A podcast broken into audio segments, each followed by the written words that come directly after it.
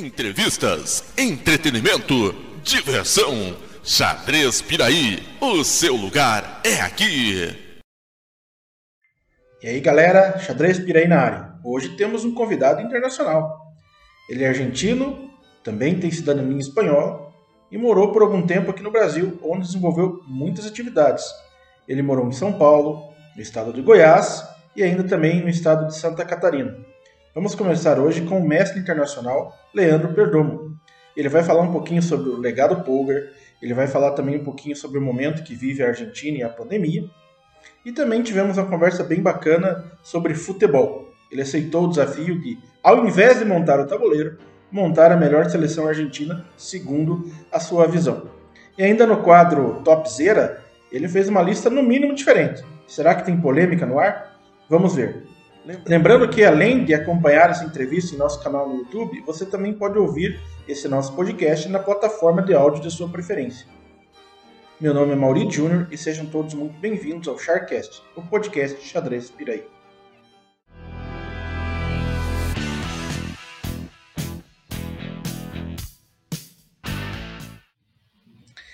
E aí galera, Xadrez Piraí, sejam muito bem-vindos a mais um Charcast, o podcast Xadrez Piraí. E hoje temos a honra e a alegria de termos aqui com a gente para bater um papo e ter uma conversa legal o mestre internacional Leandro Perdomo. Muito obrigado pela presença, Leandro, e seja muito bem-vindo. Eu que agradeço pelo convite, estou muito feliz de participar aqui eh, do teu canal e, e, ser entrevistado. Legal, legal. Então, é, Leandro, como é de praxe, a gente quer saber um pouco mais sobre o convidado e tal. Então, como que foi a sua infância aí na Argentina? Como que você teve os primeiros contatos com o xadrez? Conta um pouquinho como que foi isso aí pra gente. É, bom, quando era criança, aqui pertinho da, da casa dos meus pais, onde estou agora, em Buenos Aires, tem um clube de xadrez que chama-se Jaque Mate. Seria checkmate em, em português. E, e, aqui pertinho, são é, umas três quadras, e aí eu já tinha visto que, que outras crianças frequentavam e, e jogavam eh, xadrez naquele clube. E aí eu pedi para para meus pais eh, me levarem, fiquei interessado para para aprender a jogar. Na minha família já já tinha alguns enxadristas assim, pessoas que, que costumavam jogar xadrez, mas ninguém eh, praticava, ninguém jogava seriamente. Aí eu comecei a frequentar aquele clube, rapidamente fiz amizade com, com outras crianças, gostei muito do, do ambiente, enfim, fui, fui me animando para jogar. Posteriormente, comecei a participar de torneios escolares e, e jogo até hoje em dia. É, é sempre uma alegria é, participar de, de todo, qualquer tipo de campeonato. Mas aí você foi incentivado pela família? Você é tipo, ah, eu acho que eu quero isso para mim, eu vou começar a frequentar ali meio por conta. E você lembra aí o nome do primeiro, dos primeiros professores ou treinadores que você teve nessa época? Sim, é, minha família sempre, sempre me apoiou em tudo. É, o que eu gostasse de praticar, minha família ia sempre é, me ajudar de alguma forma. E foi assim com, com o xadrez. Meu primeiro professor foi eh, Jorge Ávalo, que infelizmente faleceu alguns anos atrás, era, era um jogador do clube. Na época, o clube tinha uma escolinha de, de xadrez, dividida por faixa etária, por nível. E aí eu fui progredindo, depois tive aulas com o mestre FIDE Daniel Robledo, depois com, com o mestre internacional Claudio Minzer, e posteriormente com o grande mestre Alfredo Giacho. No, no clube, a escolinha de xadrez era dividida dessa forma, eram aulas em grupo, lembro que hum, era toda quarta-feira e eu era criança, ficava, ficava ansioso para que chegasse a quarta-feira para treinar no clube. E na sexta-feira sempre era realizado um torneio Blitz. Inclusive, até os dias atuais é assim. É, bom, agora não por causa que, que o clube está fechado devido à pandemia, mas é, é uma atividade tradicional, é a rotina do clube. E eu sempre ficava, ficava ansioso para que chegasse a quarta-feira para treinar, aprender mais um pouquinho nessas aulas em grupo de, de uma hora. E na sexta-feira adorava jogar o torneio de Blitz. Era, era algo que, que realmente me divertia, ainda mais sendo criança, de vez em quando conseguia ganhar de algum adulto forte e ficava o final de semana inteiro é, feliz com, com essas possíveis conquistas. e aí, depois que você aprendeu e tal, já num primeiro momento você gostou da modalidade? Como que foi? E a partir do momento desse aprendizado, como que foi o teu aprimoramento? Como que você foi melhorando e tal, até chegar às suas primeiras conquistas aí? Realmente gostei logo em seguida. É, o xadrez foi algo que que acabei me, me apaixonando imediatamente, logo nas, nas primeiras aulas, e eu fui progredindo eh, justamente por causa dessas aulas eh, em grupo que, que tinha no clube, eram realmente muito boas, apesar de, de ser somente uma hora por semana, eu me lembro que era muito produtivo, os professores eh, extremamente didáticos, era realmente algo que, que eu sentia que conseguia progredir rapidamente e colocar em prática nos, nos torneios escolares e posteriormente em, em competições mais, mais importantes. Entendi. E aí, depois dessa longa caminhada e tal, mas até você chegar ao título DMI, ele veio com a conquista de um torneio sub-20, né, em 2005, foi isso? E para chegar agora a GM, para chegar a GM, falta o quê aí? Olha, falta melhorar bastante. É uma coisa, não, é, não é muito fácil, né? É, é, é uma caminhada difícil, né? Sim, sim, realmente nada é fácil nessa vida, ainda mais no xadrez que sempre os adversários estão atrapalhando nossos planos. Ah, sem dúvida. É, na verdade, no teu caso, eu acredito que seja os adversários mesmo, né? Porque você chegou a um título importante aí. No meu caso, eu mesmo atrapalho, né? Meu jogo. Então, é, é, diferente. Mas, Mas assim. Isso também acontece, viu? Também acontece comigo. Muitas vezes eh, acabamos nós mesmos nos atrapalhando e percebemos que, na realidade, a verdadeira competição é, é contra nós mesmos. Tentarmos melhorar, conseguir progredir, jogar melhor mas realmente, você comentando isso, eu tenho que coincidir plenamente. É, porque, é, eu, é, tipo, o maior adversário que a gente enfrenta somos nós mesmos, né? Porque a gente é, quer melhor. Eu, eu, apesar de eu não ser um jogador forte, nunca fui. Tive uns momentos ali de brilhantismo ali na década de 90 e tal, mas eu nunca tive a intenção de, de, de ser um jogador uh, forte, titulado e tal, até porque eu comecei a jogar muito tarde, né? Assim, em se falando para chegar num, num, nível muito alto de xadrez, comecei a jogar com 17 anos de idade, né? Então, e aí eu já comecei a trabalhar logo em seguida, então ficou um pouco complicado. Com que idade que você começou a jogar mesmo? Com oito anos. É, é uma idade muito boa, né? Aí tem, tem um tempo de aprendizado legal e tal. E aí, Sim. porque eu não sei, eu não sei como é na Argentina, mas aqui no Brasil a gente tem alguma, você já deve ter percebido isso, mas aí você tem um, um período, né, de, de aprendizado, aprimoramento e participação dos eventos, e aí, sei lá, acho que com seus 15, 16 anos você vai ter, vai ter que decidir, né, se você quer o quê? Se você vai querer trabalhar, fazer faculdade, ou consegue agregar, agregar tudo, né, em ser um jogador profissional de xadrez e tal, briga ali por um, um título de mestre nacional, um candidato a mestre, um mestre filho e tal, até chegar nesse ponto. Na Argentina é mais ou menos assim, ou aí. Até porque na Argentina tem. Acho que tem mais jogadores titulados que no Brasil, né? E por que, que você acha que acontece isso aí na Argentina, é, com todo respeito, lógico, sendo um país menor, território, mas ele tem mais é, jogadores titulados? Por que, que você acha que tem essa, essa diferenciação aí? Olha, é, é um assunto bem, bem interessante. É inclusive várias vezes pensei a respeito disso, conversando com outros enxadristas aqui na Argentina ou aí no Brasil, onde morei muitos anos. Um, claro, realmente a Argentina é um país bem menor. É, aqui ainda não, não chegamos nos 50 milhões de habitantes e o Brasil já passou de 200 milhões. então, o Brasil tem aí mais de quatro vezes mais habitantes, salvo engano. Mas o que acontece? Eu acredito que eh, durante algum tempo o xadrez aqui na Argentina foi muito valorizado, especialmente aqui em, em Buenos Aires, a capital do país. Aqui temos, até os dias atuais, três clubes de xadrez eh, muito reconhecidos, por exemplo, o Clube Argentino, onde foi realizado o Campeonato Mundial entre o Alequino e o Capablanca em 1927. Então, um clube muito antigo, com uma longa tradição, sempre são realizados torneios importantes.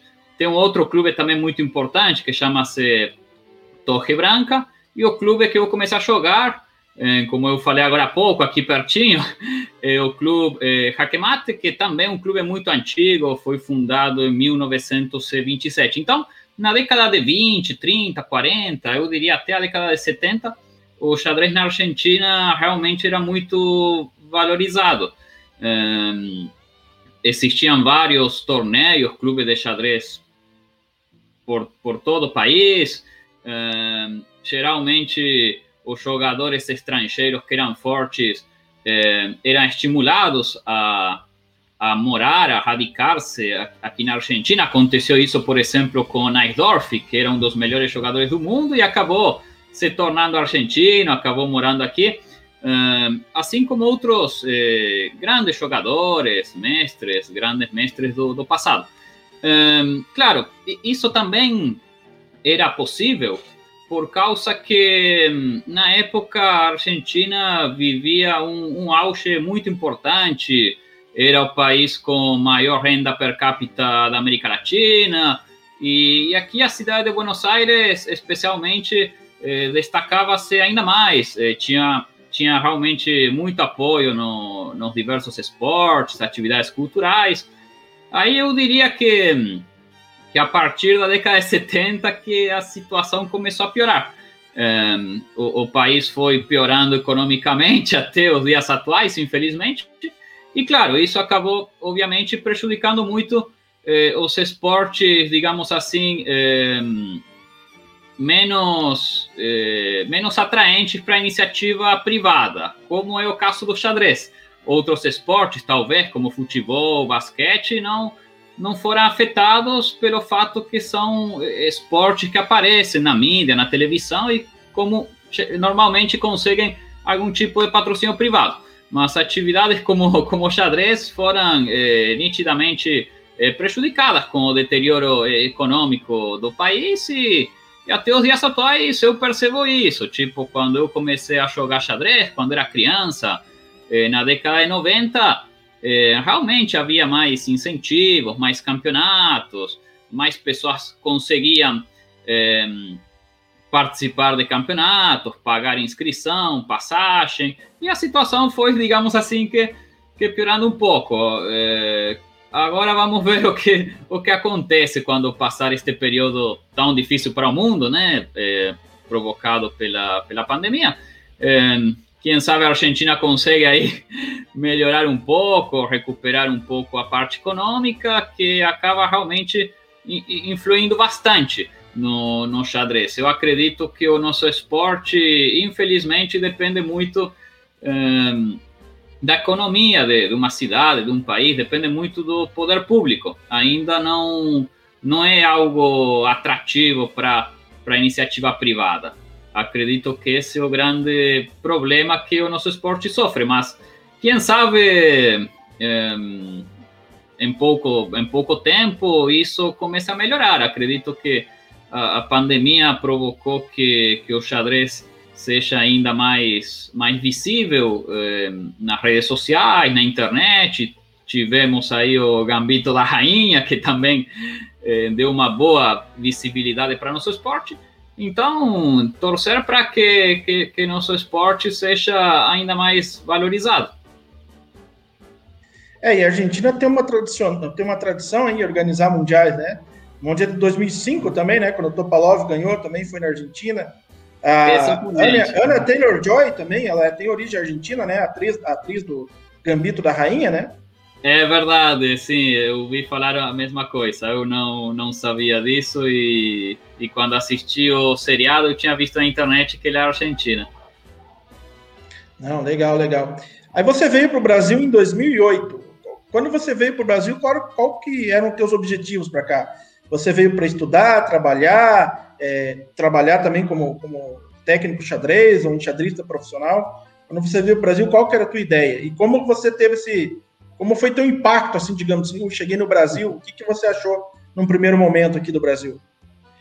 Então, antes de morar no Brasil, eu já tinha ido várias vezes. A primeira vez que eu fui no Brasil foi no ano 2000, que foi para jogar um Pan-Americano de, de, categoria na cidade de Bento Gonçalves, no, no, Rio Grande do Sul.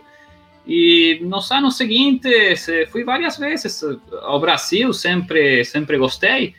E aí, quando decidi mudar para para o Brasil, eh, especificamente São Paulo, eh, na realidade foram um, um conjunto de, de fatores que, que provocaram isso. Eu percebia que o, o xadrez estava vivendo um momento muito melhor no Brasil que aqui na Argentina. A, a situação econômica também eu percebia que, que era melhor no Brasil e surgiram algumas oportunidades em São Paulo. por exemplo, consegui bolsa de estudo para para a Universidade Paulista para ser eh, jogador de xadrez dessa universidade. E, enfim, teve várias pessoas que realmente me, me ajudaram muito na, na época. Posso citar, por exemplo, o árbitro internacional Estevão Tavares Neto, que na época era justamente o diretor da Universidade Paulista. Aí eu costumava participar dos Jogos Abertos de São Paulo, então tinha uma equipe que, que também me ajudava. Na época eu jogava eh, por Sorocaba, um, um município eh, que fica a uns 100 quilômetros de, de São Paulo capital e também tem uma tradição enxadrística eh, muito importante, um clube de xadrez muito bom. Um, e, enfim, um, aí as coisas foram, foram se encaixando também. Aí eu, eu mudando para São Paulo, tinha uma grande amiga que, que a gente namorava, então isso também acabou facilitando as coisas, ou seja, eu estava mudando para um lugar onde tinha pessoas de confiança, tinha eh, várias amizades. Então, na época eu pensei, ah, é, é uma oportunidade. Eu era muito jovem e sempre gostei muito de viajar, até os dias atuais. Eu, eu nunca desisto de uma viagem. Acredito que conhecer lugares novos é algo incrível, é uma das melhores experiências da vida, na minha opinião. Então, era uma oportunidade de, de morar no exterior, conhecer melhor outro lugar. E, e, apesar de todos, apesar de todos os seus problemas, eh, sempre gostei de, de, São Paulo, a, a vida cultural. Eh, era algo interessante, em alguns aspectos é parecido com, com Aires. Então, achei que era uma variante interessante, falando de uma forma enxadrística. Sim, bacana. E, e aqui você acabou se envolvendo muito com xadrez, né? É, eu estava eu tava lendo que você foi um dos responsáveis, uh, um dos fundadores do clube de xadrez de, de Goiânia, Goiás, né? Se não me engano. E esse clube continua atuando, ele está bem atuante ainda? Como é que é? Você tem contato com eles lá ainda? Sim, sim, é, exatamente. Aí eu fiquei quatro anos em São Paulo, consegui me formar na, na universidade, me formei em marketing, mas nunca, nunca trabalhei com isso. Um, e aí, na época, eu pretendia voltar para Buenos Aires, mas surgiu uma, uma oportunidade de emprego em Itaberaí, uma, uma cidade do, do interior de Goiás, é, pertinho de, de Goiânia. E também eu tinha algumas amizades naquele estado, eu já tinha disputado os Jogos Abertos de Goiás, que infelizmente depois não foram mais realizados. E aí eu aproveitei essa, essa oportunidade de emprego, mas durou muito pouco, porque infelizmente o prefeito da cidade de Itaberaí, que era enxadrista, o doutor Benedito Caetano Araújo, ele era médico, né, mas apaixonado pelo xadrez, participava de torneios, Infelizmente, quando, quando acabou o mandato dele, o prefeito seguinte, a administração é, que entrou depois, não, não deu o mesmo incentivo ao esporte, muito menos ao xadrez, que era, era ligado a, ao prefeito anterior, digamos assim. E, e, enfim, aí eu não sabia muito bem o que fazer, mas era bastante comum no xadrez de Goiás os enxadristas comentarem que faltava um clube de xadrez, pois no estado inteiro, em todo o estado de Goiás, um estado maior que muitos países, é, um estado aí com 7, 8 milhões de habitantes, salvo engano, que não tivesse um único clube de xadrez em atividade. Todos os clubes de xadrez que existiam na época estavam fechados por, por algum motivo. É, então, na época conversei com outros enxadristas de Goiânia e pensamos, ah, vamos, vamos tentar. Na, na, pior das possibilidades, o pior que pode acontecer é acabar fechando, mas a gente tenta algo pelo xadrez, tenta algo pelo, pelo nosso esporte, porque, como falamos anteriormente, infelizmente o, o xadrez precisa disso, precisa que os enxadristas sejamos unidos, que que afinal de contas estamos todos no, no mesmo no mesmo navio, digamos, né? E aí decidimos fundar o Clube de Xadrez de Goiás. Isso aconteceu em 2013. E felizmente o clube existe até os dias atuais. Um, embora minha participação tenha sido nos primeiros quatro anos, de 2013 a 2017, pois em 2017 eu recebi uma proposta é, do pessoal de Concórdia e em Santa Catarina e acabei me mudando para Santa Catarina. Depois acabei me arrependendo, as coisas não, não deram tão certo quanto eu esperava naquela cidade e percebi que, que, que eu me sentia muito mais satisfeito no, no Clube Xadrez de Goiás, um clube que, que eu fundei com pessoas amigas, com pessoas realmente é, abnegada, realmente é, preocupada com o desenvolvimento do xadrez. Tanto que na época, no início, tivemos que colocar dinheiro do, do próprio bolso, mas as coisas foram dando, dando certo, foram surgindo é, associados, inclusive de outras cidades do estado de Goiás, até mesmo de Brasília, conseguimos realizar torneios muito importantes, como o Campeonato Brasileiro Sub-20, como a semifinal do Campeonato Brasileiro Absoluto. Fizemos vários abertos do Brasil. E em 2017, pouco antes de, de ir embora de Goiás, eh, tivemos a oportunidade de organizar um, um aberto, um torneio realmente muito bom, em Caldas Novas, em um hotel cinco estrelas. Realmente foi um torneio espetacular. Eh, Infelizmente, o pessoal não conseguiu dar sequência a, a, esse campeonato, a esse aberto de Caldas Novas, mas eu sempre mantenho contato aí com, com os amigos de Goiás, realmente se tornaram uma família para mim, e eu espero que, que no futuro eles consigam eh, recuperar esses torneios que eram realizados antigamente, especialmente antes da pandemia, e poder, claro, em algum momento é, visitar o clube novamente, participar dos campeonatos e, e, até mesmo, quem sabe, a gente se encontra também, Maurides, você ir jogar em Goiás e levar, levar teus alunos aí de Piraí. É, quem sabe um dia a gente volte aí a, a participar dos eventos presenciais, né? Espero que não demore. Você sabe que hoje a Federação Goiana de Xadrez, um dos, dos diretores da Federação Goiana é aqui da cidade vizinha, Castro. É, ele era sargento aqui do, do, Exército, e aí foi transferido para Goiânia, e aí eles, eles assumiram a Federação Goiana de Xadrez. É um abraço aí para o Claudio Honor Carneiro, ele é aqui da cidade vizinha de Castro. Mas eu estava lendo também que você gosta muito de partidas simultâneas, né? Inclusive, você tem um recorde interessante aí que você enfrentou 312 crianças aí, um recorde interessante. Sabe se esse recorde perdura até hoje? E você lembra como que foi os resultados aí desse, dessa simultânea gigantesca? Então, eu, eu acredito que, que, que ainda, ainda é um recorde. Eu não, não fiquei sabendo que tenha sido superado no Brasil. bom, e esse recorde foi justamente em Goiânia.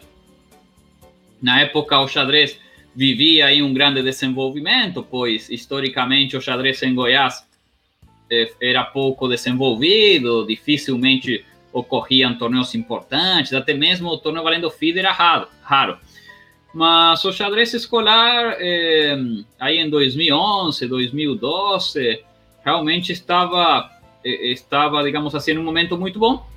E foi organizada essas simultâneas de, de xadrez no, no SESC Cidadania, eh, em Goiânia. E aí, graças à, participação de vários professores de xadrez em, das escolas eh, públicas e privadas do município, conseguimos mais de 300 crianças participando. Assim, eu, eu sou sincero, é, mais ou menos a metade das crianças era bem iniciante, estavam aprendendo a, a mexer as peças. Então, apesar de que eram muitas crianças, eu consegui ganhar muitas partidas logo nos primeiros lances, dando, dando mate pastor, ou enfim, ganhando em, em poucos movimentos. Mais ou menos a metade das partidas foi assim. Aí eu me lembro que tinha umas 20, 30 crianças que, que eram, eram fortes, assim, considerando que, que eram crianças que, que eu já conhecia de, de campeonatos. Inclusive, algumas dessas crianças eram meus alunos. E aí já foi mais difícil, mas depois de umas 5, 6 horas de, de simultânea, dando volta na quadra, consegui vencer todas as partidas, mas Lembro que quando cheguei em casa, não queria saber mais de xadrez. Eu acho que fiquei uma, duas semanas que eu não, não podia olhar para o tabuleiro. Eu falei, não, vou descansar um pouquinho aqui, porque foi muita partida, tava, tava com a cabeça pior que a Betty Harmon, que, que olha para o teto, né, para para analisar as jogadas, né? Parecia que, que meu cérebro não, não parava, sabe? Era era um monte de, de variante dando volta na cabeça. Tava ficando louco, viu? É, imagino. E aí, como que. Aí, depois de tudo isso e tal, você continuou no Brasil por um tempo. Mas aí, agora, como que surgiu o convite para você fazer parte da equipe aí da revista Xadrez Bem Brasileiro? Bom, fui convidado é, pelo pessoal da revista, especialmente o Douglas, um, um grande amigo, enxadrista paulista que atualmente mora no interior de Santa Catarina. Aí encontramos algumas vezes em Chapecó, que foi a cidade onde eu morei o ano passado. Meu último ano no Brasil foi foi nessa maravilhosa cidade. E, e aí surgiu a ideia, ele me convidou para ser colunista, para falar um pouco sobre a história do xadrez, a, a vida dos maiores enxadristas da história. Eu sempre gostei muito de, de, estudar a história, a história do xadrez, acho realmente apaixonante. Então, para mim, escrever essas matérias, esses artigos, é realmente algo muito agradável, ainda mais considerando que, na minha opinião, o xadrez brasileiro precisava uma iniciativa dessas, precisava uma revista de xadrez eh, no formato digital, acompanhando os tempos atuais. É, realmente acredito que foi uma, uma ideia brilhante é, do, do, pessoal da, da, revista e estou muito agradecido aí que tenha me, me, convidado, apesar de ser argentino e ser uma revista de, de xadrez brasileira. Inclusive, alguns enxadristas argentinos são assinantes da revista. E acredito que também é uma forma de, de, criar vínculos, de criar laços de amizade, do, do pessoal daqui da Argentina conhecer melhor o xadrez brasileiro. É, dessa forma, é, fica mais fácil o pessoal viajar para o Brasil para disputar competições. Eu acredito que isso é fundamental para desenvolvermos no nosso esporte. Não, bacana, bacana. E me conta uma coisa, uma das coisas ali que dos últimos, acho que foi a última que você escreveu sobre o legado Polgar, né? Queria que você comentasse um pouquinho para gente, quem tá, quem vai assistir a gente aqui no, no canal do YouTube, também nas plataformas de áudio, né? É, pelo podcast e tal. É, como que foi esse legado? Você acha que o, o, o, eu acho que ele sim, que provou, né? Mas você acha que o pai das meninas lá, o Lázaro, ele conseguiu provar realmente que um gênio pode ser criado? Ou essas meninas aí foi um ponto fora da curva? Ah, eu acredito que, que a metodologia que o pai delas utilizava, inclusive ele é um pedagogo muito reconhecido na, na Hungria até os dias atuais. Eu acredito que esse foi o grande diferencial. Eu, eu não penso que, que as pessoas nascem é, com, com, um, com um talento predeterminado para a vida inteira. É claro que algumas atividades é, exigem uma aptidão física, por exemplo, basquete, mas mesmo assim é, é fundamental é, o treinamento, o estudo adequado. E acredito que esse foi o grande diferencial, esse foi realmente é, o, o, o, movimento determinante para que as irmãs Polgar conseguissem se destacar no xadrez, assim como também aprender diversos idiomas, em que o pai delas comenta bastante na sua obra, que ele, ele diz que a aprendizagem de idiomas desenvolve muitas habilidades que acabam sendo, inclusive, importantes para o desenvolvimento enxadrístico. Então, na minha opinião, eu coincido plenamente contigo, professor. Foi, foi esse o grande diferencial que permitiu que, que tanto a Judite quanto a Susan e a Sofia conseguissem se destacar tão rapidamente no xadrez, sendo, sendo crianças, já jogavam muito bem. É, inclusive o pai dela incentivava muito elas a prática esportiva também, né? É, além do xadrez, é, tênis de mesa. E, e, eu gostava, eu gosto bastante de tênis de mesa, né? É, já faz algum, acho que já faz uns, uns, três ou quatro anos que eu, que eu não jogo. A última partida, inclusive, foi, foi contra o Álvaro Alves de Almeida, né? O Alvin Chess, do canal Alvin ah, Chess. É, a gente tava tendo um torneio de equipe aqui, ele veio participar, ele ficou lá em casa, a gente jogou um pouquinho, mas foi a última vez que eu joguei. Mas assim, é impressionante o quanto o número de, de enxadristas gostam de tênis de mesa também, né? E jogam bastante tênis de mesa. Eu gosto bastante, não sei se você joga também, ou brinca de tênis de mesa, pelo menos. Oh, faz tempo, viu? Quando era criança eu brincava, mas tô, tô precisando retornar. Uma coisa também que é, é surreal, né? Foi a ascensão da Judith Polgar, né? Que ela ela, acho que em 1990 ela decidiu que não ia jogar mais torneios femininos, né? Só jogar torneios absoluto.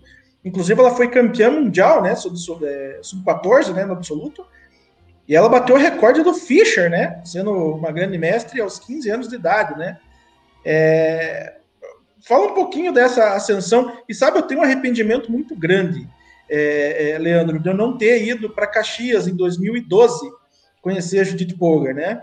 Eu tive em 2014 e conheci o Carlsen, tive em 2016, conheci o Topalov, e eu não sei por que cargas d'água eu não fui em 2012 para Caxias. Eu deveria ter ido, porque quem não é, né? Talvez a, a Poker seja uma. Talvez a Poker seja uma das únicas unanimidades no xadrez, talvez em vários esportes, né? Ela seja unânime, né? Como a maior enxadrista da história. Mas como que se deu essa, essa ascensão? É, então, é, por causa desse artigo para a revista, eu tive que, que, estudar bastante, pesquisar muito aí sobre a vida dela. E, e também que, queria dizer que você não é o único arrependido, não, viu? Eu também estou arrependido de, de, não ter participado daquele evento em Caxias do Sul. Inclusive, infelizmente, não consegui participar de nenhum desses eventos em Caxias do Sul. Espero que nos próximos anos é, retorne esse, esse importante evento do xadrez brasileiro. É, Enfim, era, vou... era, o maior evento do país, né? Era o maior evento. Era o maior país, evento, né? né? É, a gente é, ficava ansiosamente, a gente esperava ansiosamente a cada dois anos. E eu lembro que quando eu, eu consegui jogar com o Carlsen e o Topalov, cara, eu, eu amanhecia na frente do computador para quando eles liberarem o boleto lá para você poder é, tentar, né, é, emitir o boleto e pagar a participação eu queria estar ali entre os primeiros. Quando eu recebi a notícia da confirmação que eu ia, iria enfrentar o Carlsen, iria enfrentar o Topolov, nossa, foi uma alegria. Mas, assim, lógico, é, é uma alegria imensa, uma honra conhecer esses dois, enfrentá-los. Mas eu queria muito ter conhecido a Judith Polgar. Muito, muito, muito. É, realmente uma, uma grande oportunidade. Eu também perdi, viu? E, e pior ainda, eu perdi todas as edições do Caxias do Sul. Mas, enfim, tomara que, que esse torneio volte, volte a ser organizado.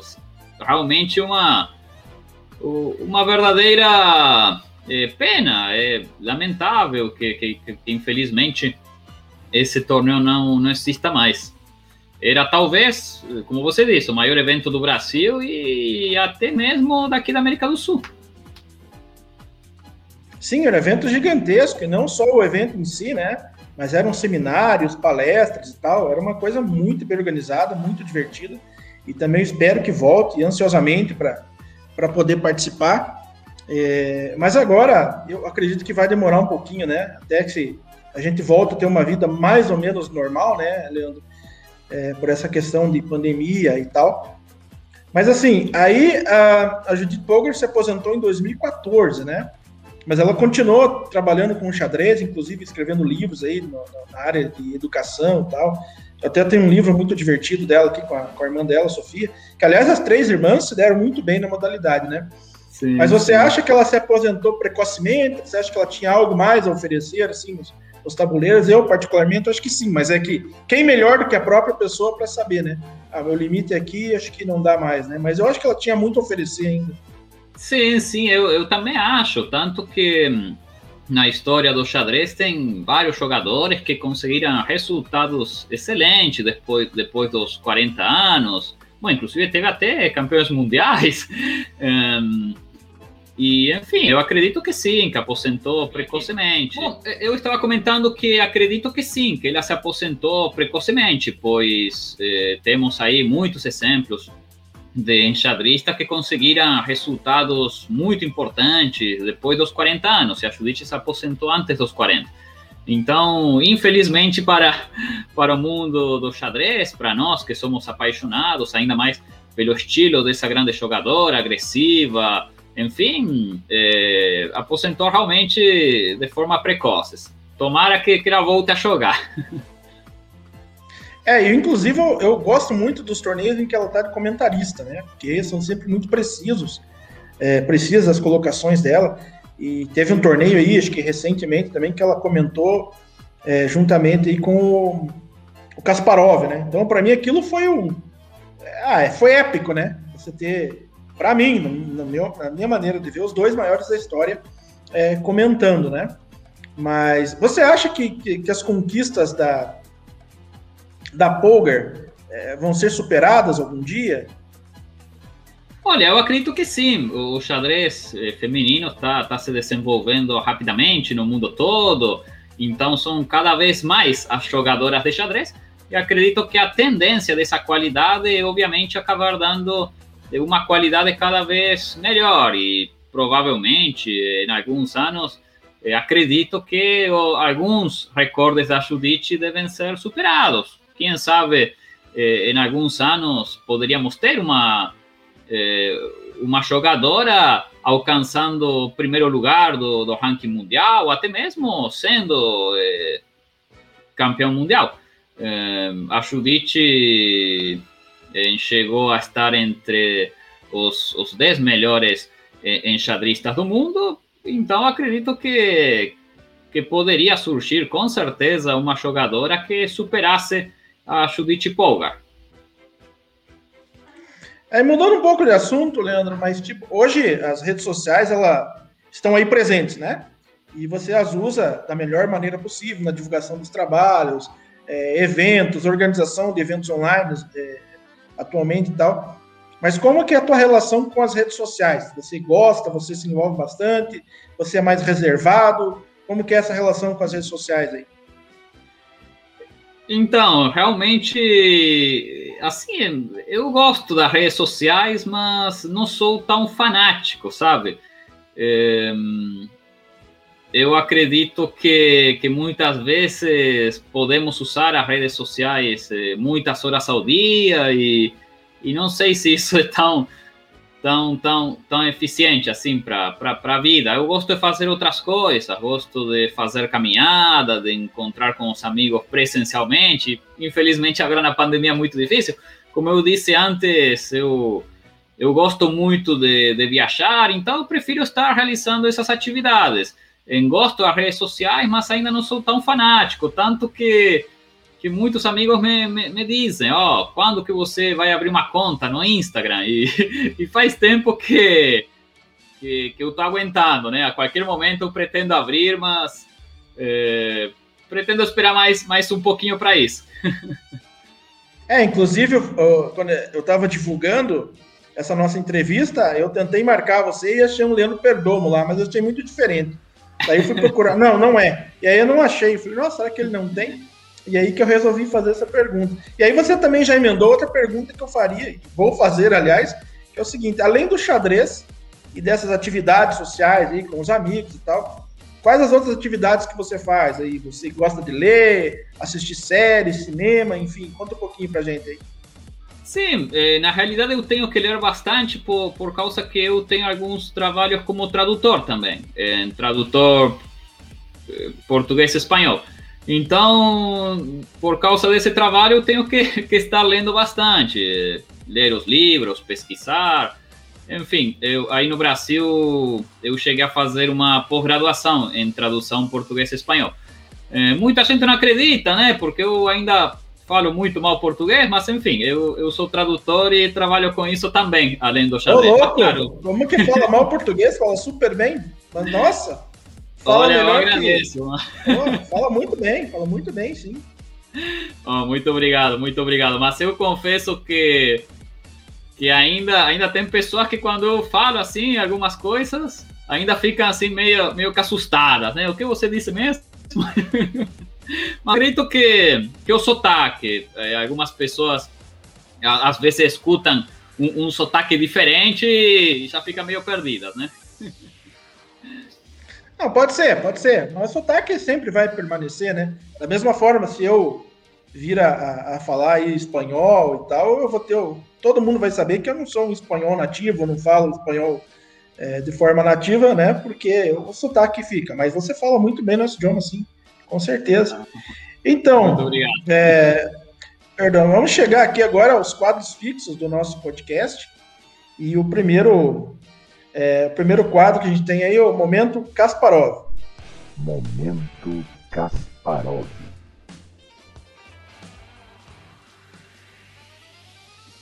Nesse momento Kasparov, a gente gostaria que você compartilhasse com a gente, é, falasse um pouco sobre qual foi a tua melhor partida até então, né? Se já aconteceu, ou a imortal do Perdomo ainda está por, vir e tal, ou qual foi o seu melhor torneio, assim, que você, puxa, joguei demais, aqui foi um torneio realmente excelente. É, bom, o, o, jogador mais forte que, que eu consegui vencer é, é o Júlio Granda, o grande mestre peruano. E. É, não é, é que, ele é, não, é que ele é, não é que ele é um grande mestre, ele é um gigante mestre, né? Porque o Granda tem partidas magistrais, né? Um, é um, ele contribuiu demais aqui pro, pro xadrez sul-americano, né? Ele é gigante, gigante, ele é um titã do xadrez sul-americano, né? É, realmente um dos jogadores que, que eu sempre admirei. E, e, enfim, conseguir ganhar desse grande jogador foi realmente algo maravilhoso, inacreditável. Realmente é, foi, foi, um sonho conseguir vencer desse jogador. É claro que posteriormente, alguns meses depois, é, acabamos nos enfrentando novamente ao torneio de Caiobá e aí deu o resultado mais coerente. Ele me venceu. mas, mas pelo menos ter vencido uma partida dele já, já, já me deixa muito feliz. Foi no Floripa Open de 2018. Foi um torneio que, que eu fui muito bem. Inclusive, eh, cheguei a, a, a, liderar o torneio com, com outros jogadores. Eh, tive um resultado muito, muito, muito bom para meu nível. Tanto que se eu vencesse a última partida, conseguiria uma norma de grande mestre, mas infelizmente acabei, acabei empatando contra o Everaldo Matsura nessa última partida. E aí, no decorrer do, do torneio, enfrentei o, o, o Julio Granda. Um, e em um momento um, estava pensando um movimento da 7 que, que envolvia uma sequência onde parecia parecia que o Granda teria um tático, mas na realidade eh, era furado, porque eu teria um lance intermediário que, que refutava essa tentativa tática e eu acabaria com, com, com superioridade material, para ser mais preciso, com, com um cavalo a mais. E aí eu pensei nesse lance, pensei e falei, ah, eu, vou tentar, é, é a chance. a posição estava mais ou menos equilibrada, e aí eu joguei aquele, aquele dama 7, aquele movimento, e, e fiquei realmente muito feliz, porque não foi somente vencer a partida, percebi que, que, que consegui, pelo menos naquela sequência, eh, superar um adversário muito mais forte eh, com uma sequência tática, que é algo bastante raro quando enfrentamos um adversário muito mais forte, porque a realidade é essa, o Julio Granda é, é um jogador muito melhor do que eu, na época ele tinha mais de 200 pontos rating feed, eh, na época eu acredito que tinha uns 2.450 e 60, ele tinha mais de 200 pontos. E, enfim, deu, deu certo, consegui dar esse tático, não, não acreditei que, que deu certo, assim, quando ele cometeu o erro que perde a partida, eu fiquei pensando, bom, talvez tenha alguma coisa que eu, que eu não consegui prever, que eu não consegui antecipar, mas eu pensei mais um pouquinho e falei, não, isso aqui dá certo, dá certo. E, e foi, uma, foi uma alegria imensa realmente ter ganho de, de um jogador tão forte, que como eu disse antes, sempre gostei muito das partidas dele, um dos melhores jogadores da história aqui do, do nosso continente, da, da América do Sul, então, realmente foi, foi uma grande alegria. É, infelizmente, poucos meses depois, ele me venceu em Caiobá, mas, como eu disse antes, pelo menos é, vencer uma partida desse grande jogador é, é uma lembrança realmente é, que, que, me traz uma grande alegria, uma das partidas que, que eu me lembro com, com bastante felicidade. É, é, em Caiobá eu conheci o, o Granda, e aí eu já tinha comprado um livro dele e tal, e acho que na, na época ele tinha, tinha ganhado o Campeonato Mundial Sênior, né? Sim, e, sim. E aí fui pedir autógrafo, tirar uma foto com ele, ele me recebeu muito bem. Uma pessoa extremamente simples, né? Uma pessoa muito humilde. E apesar do tamanho dele, né? Que é um, é um gigante do xadrez, né? E me arrisco até a dizer mundial, porque o cara que alcança a Laure aí de ser campeão mundial, mesmo sênior, é, não é para qualquer um, né? Perdão, é um, é um gigante, né? E ele foi muito simpático ali, a gente conversou, ele conversou com nossos alunos ali, os atletas que a gente levou para participar, então foi, foi muito bacana. Mas com certeza é uma, é uma marca indelével aí na tua trajetória, ganhar um nome desse realmente é marcante. Pelo menos uma vez, né? Pelo menos uma vez ganhar dele já, já é uma grande alegria. sim, sim, o Granda gigante. Bom, então a gente pode ir para o próximo quadro, que é o momento pastorzinho.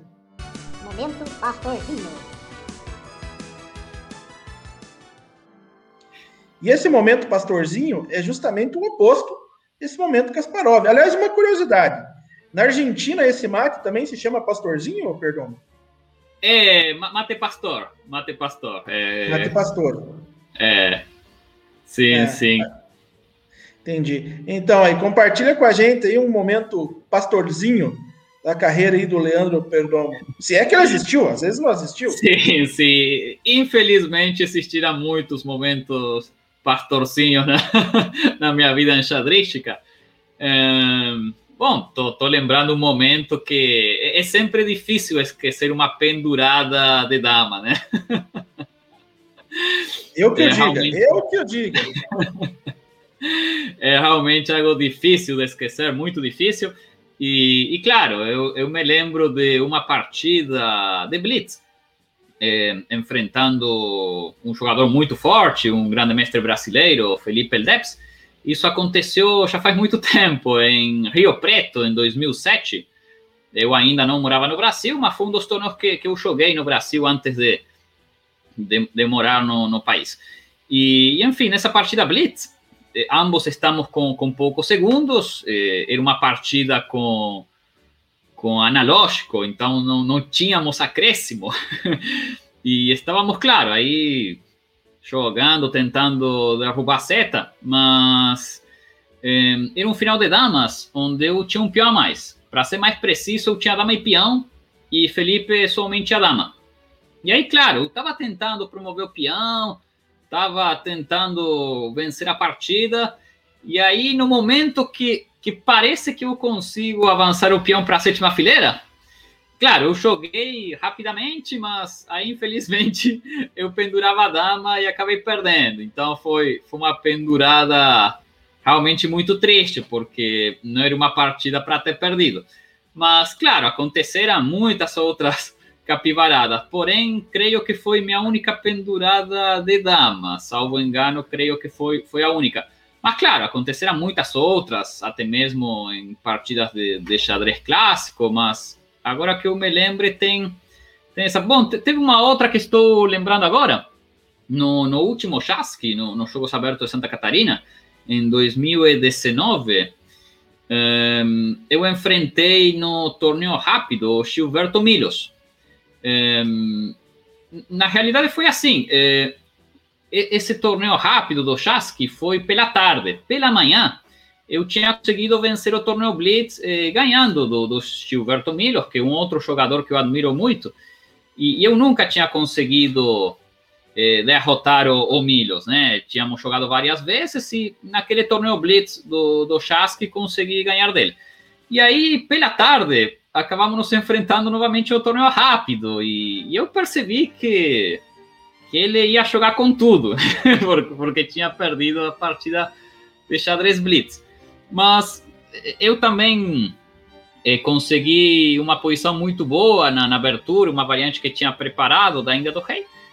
E, e fiquei muito ganho, mas muito ganho mesmo. Assim, uma posição que, que era mais difícil não ganhar, sabe? E, e, claro, como era uma partida de xadrez rápido, estávamos com poucos minutos e, e, eu tentava escolher o lance que me parecia mais fácil para vencer a partida. Mas a realidade é que, que eu estava fazendo uma capivarada atrás da outra. No lugar de, de vencer a partida de uma vez, eu estava era me atrapalhando, sabe? E, e assim, estava muito ganho, mas muito ganho mesmo, muita vantagem material, tinha um peão promovendo e, e consegui fazer tanta, tantas capivaradas que, que é até inexplicável, porque estava muito ganho. Depois, se analisar a partida no computador, estava tipo mais de 10 pontos de, de superioridade. Era, não era muito absurdo. É uma vantagem muito considerável, né? mas era, era tipo assim, muito fácil de, de, ganhar a partida. Tanto que se o meu adversário fosse um jogador ainda mais forte que o Milos, tipo Magnus Carlsen, eu, eu, também deveria ganhar, porque era realmente é, muita superioridade. Claro que o Milos é um jogador muito mais forte do que eu, mas aquela posição estava muito ganha, muito ganha. E eu fui fazendo uma capivarada atrás da outra. E, e, e assim, a posição estava tão, tão ganha que apesar de tantas capivaradas, a partida acabou empatando. mas, mas eu, eu, não saberia explicar. Foram, foi uma sequência assim de 5, 6, 7 lances que, que eram muito ruins, muito ruins. Tipo, cada um desses lances eu poderia ter escolhido umas outras 4, 5 possibilidades que, que ganharia. Mas é, ainda bem que não perdi, porque realmente aí teria, teria sido talvez a pior partida da minha vida, perder uma partida que, que consegui ficar tão ganho. É, então, enfim, tô, tô lembrando essa, essa capivarada também, porque foram muitas capivaradas seguidas, né, vários lances errados, mas acabou empatando. Aí com o Felipe, aquela pendurada da dama, acabei perdendo mesmo, aí não tinha jeito. É, eu tenho. A gente tem um quadro aqui no nosso canal que é Maurício o Destruidor do próprio jogo, em que eu comento as partidas que eu tô muito ganho, e aí eu faço uma capivarada e, e acabo perdendo assim.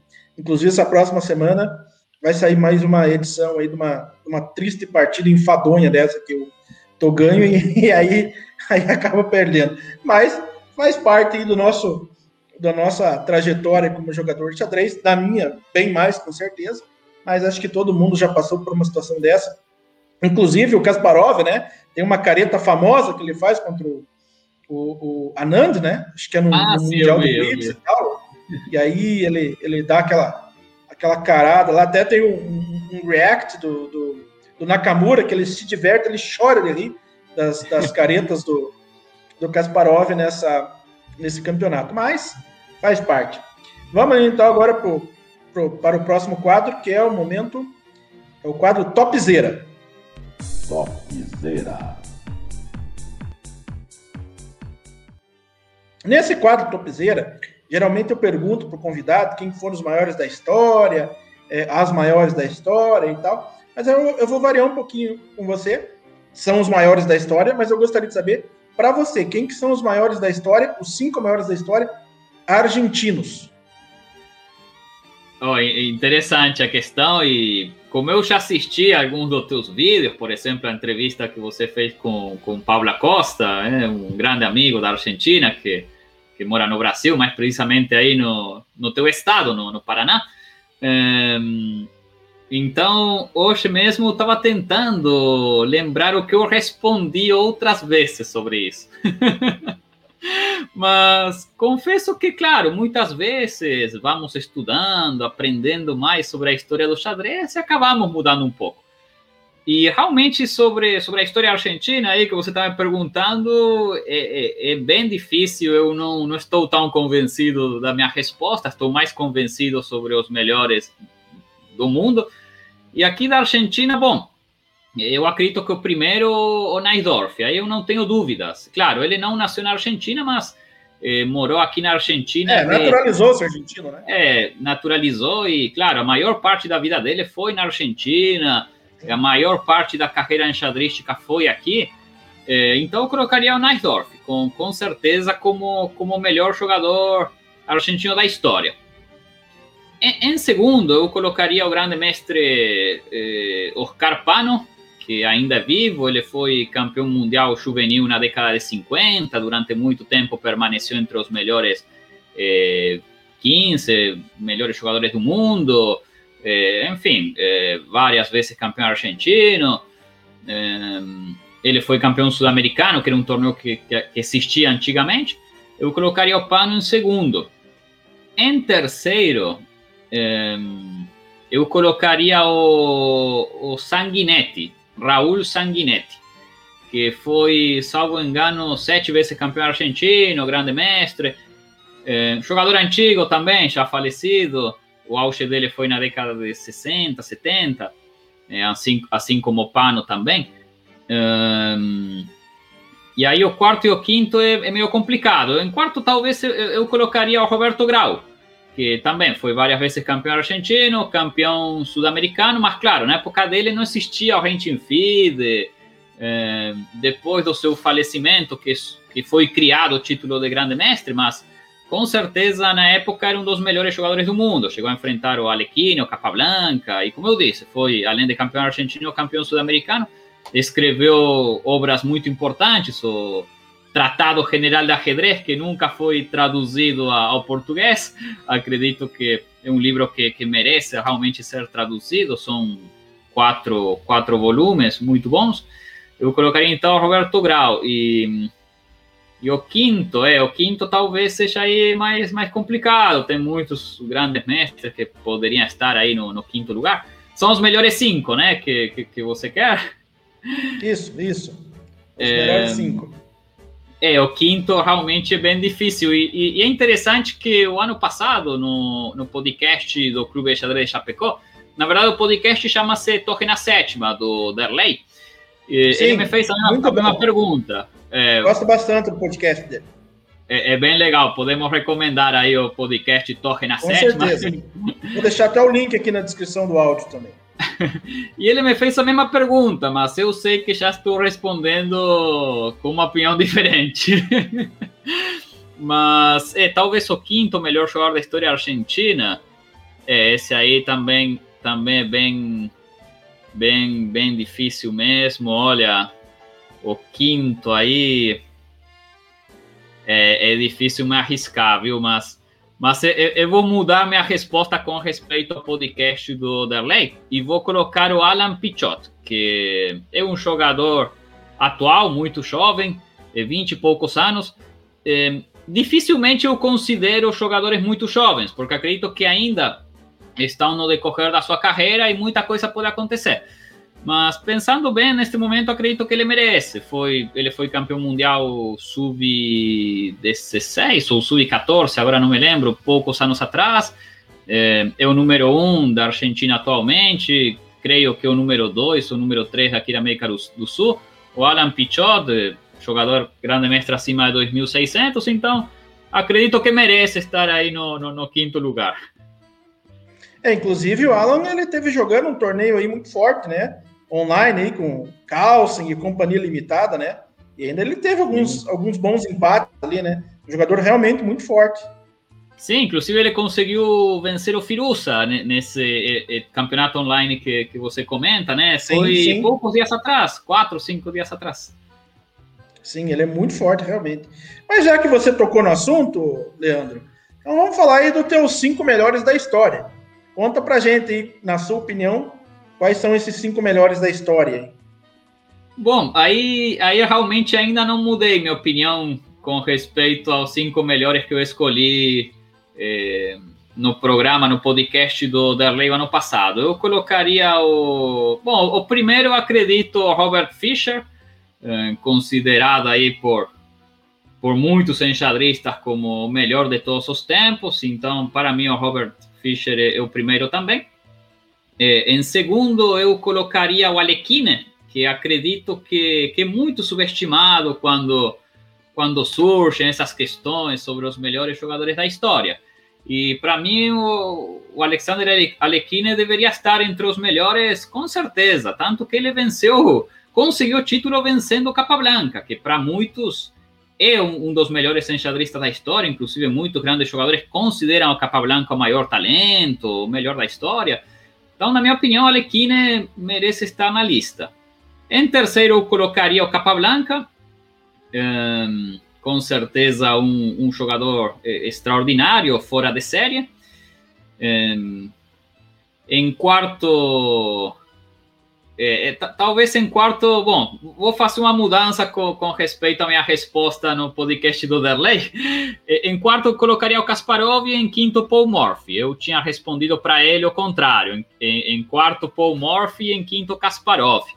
É, talvez minha resposta seja bastante polêmica, porque realmente tem muitos enxadristas que consideram o Kasparov o melhor de todos os tempos, mas eu ainda acredito que o Fischer, o Alekhine e o Capablanca estariam na frente. É, o que acontece também é, é que é muito difícil é, avaliar épocas tão diferentes, porque na realidade, quando avaliamos um, um determinado personagem num momento histórico, temos que considerar os parâmetros daquele momento. Então, é, é, claro que, se analisarmos agora as partidas do Steinitz, que foi o primeiro campeão mundial oficial da história do xadrez, é claro que, tecnicamente, objetivamente, são partidas inferiores a, aos jogos do atual campeão mundial, do Magnus Carlsen. É, é claro, é, é uma questão é, bem simples, né? Porque o xadrez foi evoluindo, os jogadores foram se tornando cada vez mais fortes, foram surgindo ferramentas que facilitam o estudo, a aprendizagem, o treinamento. Então é importante, claro, utilizar os parâmetros daquela época. Eu já já vi muitos enxadristas falarem, não, o Paul Morphy, o Steinitz, o Lasker não jogava nada. Eu já vi no Stockfish, ele jogava mal abertura, mas é claro, se, se eles estavam desenvolvendo abertura. então, quando, na, na minha opinião, quando estamos eh, realizando um diagnóstico sobre isso, que envolve diferentes períodos históricos, temos que considerar os parâmetros daquela época, sim? É, eu penso isso. E, então, claro, muitos jogadores argumentam, mas o Kasparov durante 20 anos ficou como número um do ranking FIDE. Tá, mas na época do Alekhine, o Capablanca não tinha nada disso. Claro, eu também tenho minhas dúvidas. Talvez realmente o Kasparov tenha sido o melhor de todos os tempos, mas não é minha opinião. Eu colocaria o Kasparov em quarto, quinto, junto com o Paul Morphy, que, claro, apesar que não foi, não foi campeão mundial, eh, se na época dele existisse o campeonato mundial, com certeza teria alcançado esse título. Eh, foi realmente um jogador muito à frente da, da época.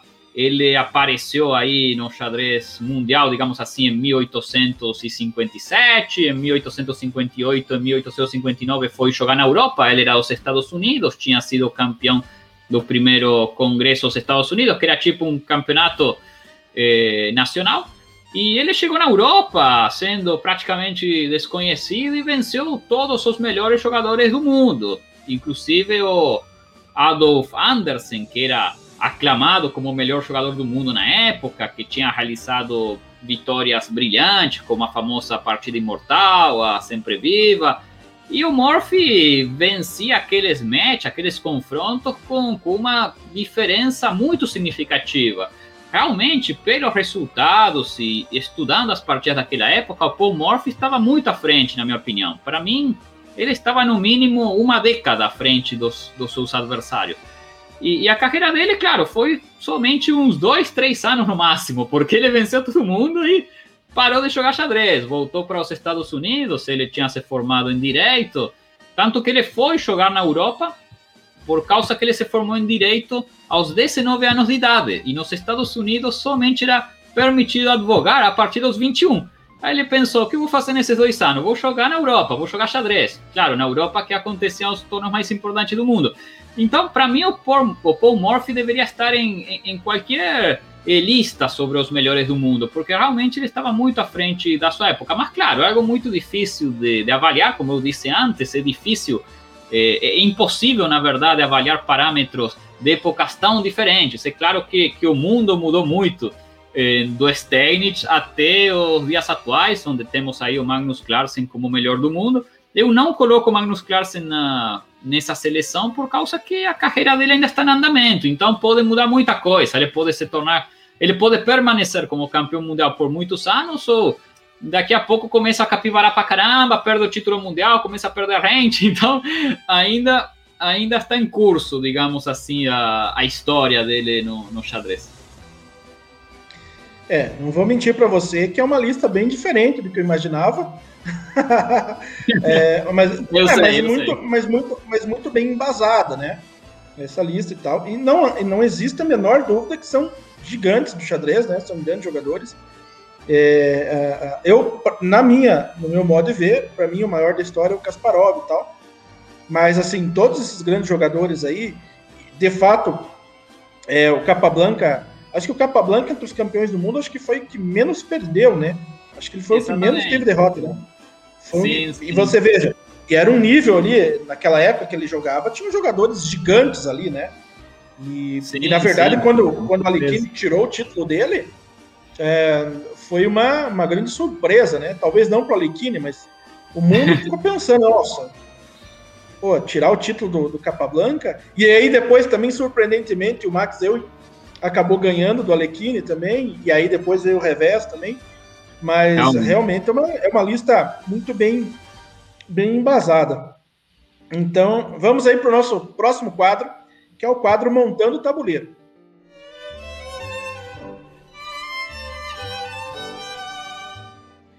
Só que hoje eu vou fazer diferente, perdão. Por isso que eu perguntei para você se você gostava de futebol. é, hoje vamos fazer o seguinte: você teria, você toparia esse desafio de montar aí a, a maior seleção argentina da história? Ixi, olha, vou tentar, mas confesso que meu conhecimento do futebol é muito fraco. Eu sou um capivara do futebol, mas eu animo, eu animo, gostei, gostei do desafio, gostei, gostei. ótimo, ótimo, legal, legal, vamos lá. Bom, o, começando pelo, pelo goleiro, né? É, bom, eu colocaria o Pato Filhol, é, foi o goleiro da seleção de 78, que a Argentina foi, foi campeã. É, era o goleiro do River Plate, que é o time que, que eu torço. Na defesa, olha, na defesa está meio difícil, mas o Passarela deveria estar presente, né? Que também foi, foi o capitão da seleção de 78. Um, quem mais? São quatro na defesa, é isso mesmo? Sim, sim, sim. Olha quanto eu sou capivara no, no futebol. É, mas eu não sou muito diferente, não. mas, mas, enfim, claro, como, como a gente acompanha bastante o jogo da, da seleção, bom, no meu caso da seleção argentina, da seleção brasileira também, eu me sinto brasileiro, morei aí bastante tempo, mais de uma década também costumo acompanhar, costumo torcer para a seleção espanhola nas Copas do Mundo, pois eu tenho dupla nacionalidade. Nasci na Argentina, mas sou, sou espanhol também, tenho dupla nacionalidade. E claro, tantos anos no Brasil, me sinto um pouco brasileiro também. Então sempre torço por, essas três seleções. É claro que torço mais pela Argentina, né?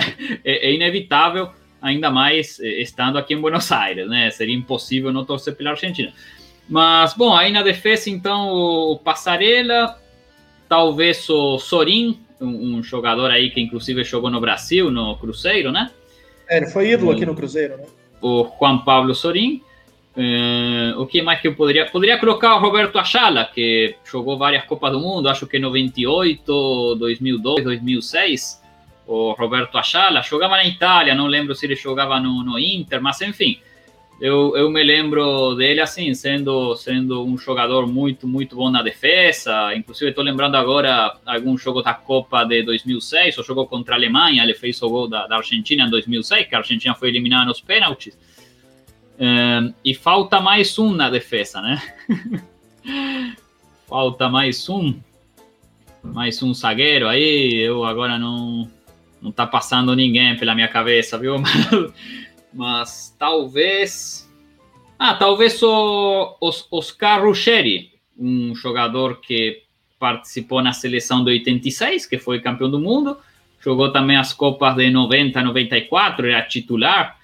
Acredito que ele jogou todos, todos os jogos da Copa de 86 e 90, que a Argentina jogou na, na, chegou na final, na final em ambas, em ambas Copas. E agora o pessoal da metade aí, né? É. o pessoal do meio do campo. É, bom, colocaria o Redondo, que jogava de número 5 no Real Madrid, jogou a Copa de 94, ele desistiu de jogar a Copa de 90, a Copa de 98, mas eu me lembro, assim, quando eu era criança, na década de 90, o pessoal considerava ele o, um dos melhores número 5 da, da história, né? Tanto que no Real Madrid ele era ídolo. Então seria o Mariano Redondo. Uh, poderia colocar o Mascherano também, que é um jogador, claro, dos últimos tempos, disputou as últimas Copas do Mundo, a Copa aí no Brasil em 2014, que creio que ele jogou muito bem, embora, como eu disse, né, eu não, não seria o cara mais indicado para avaliar o rendimento de um, de um, jogador, mas assim, eu me lembro aí na minha torcida que, que o cara jogou, jogou muito bem. uh, na Copa que foi realizada no Brasil em 2014, né? Uh, bom, o Riquelme também, é, jogador ídolo do, do, Boca Juniors, infelizmente ele fez muitos gols contra o River Plate.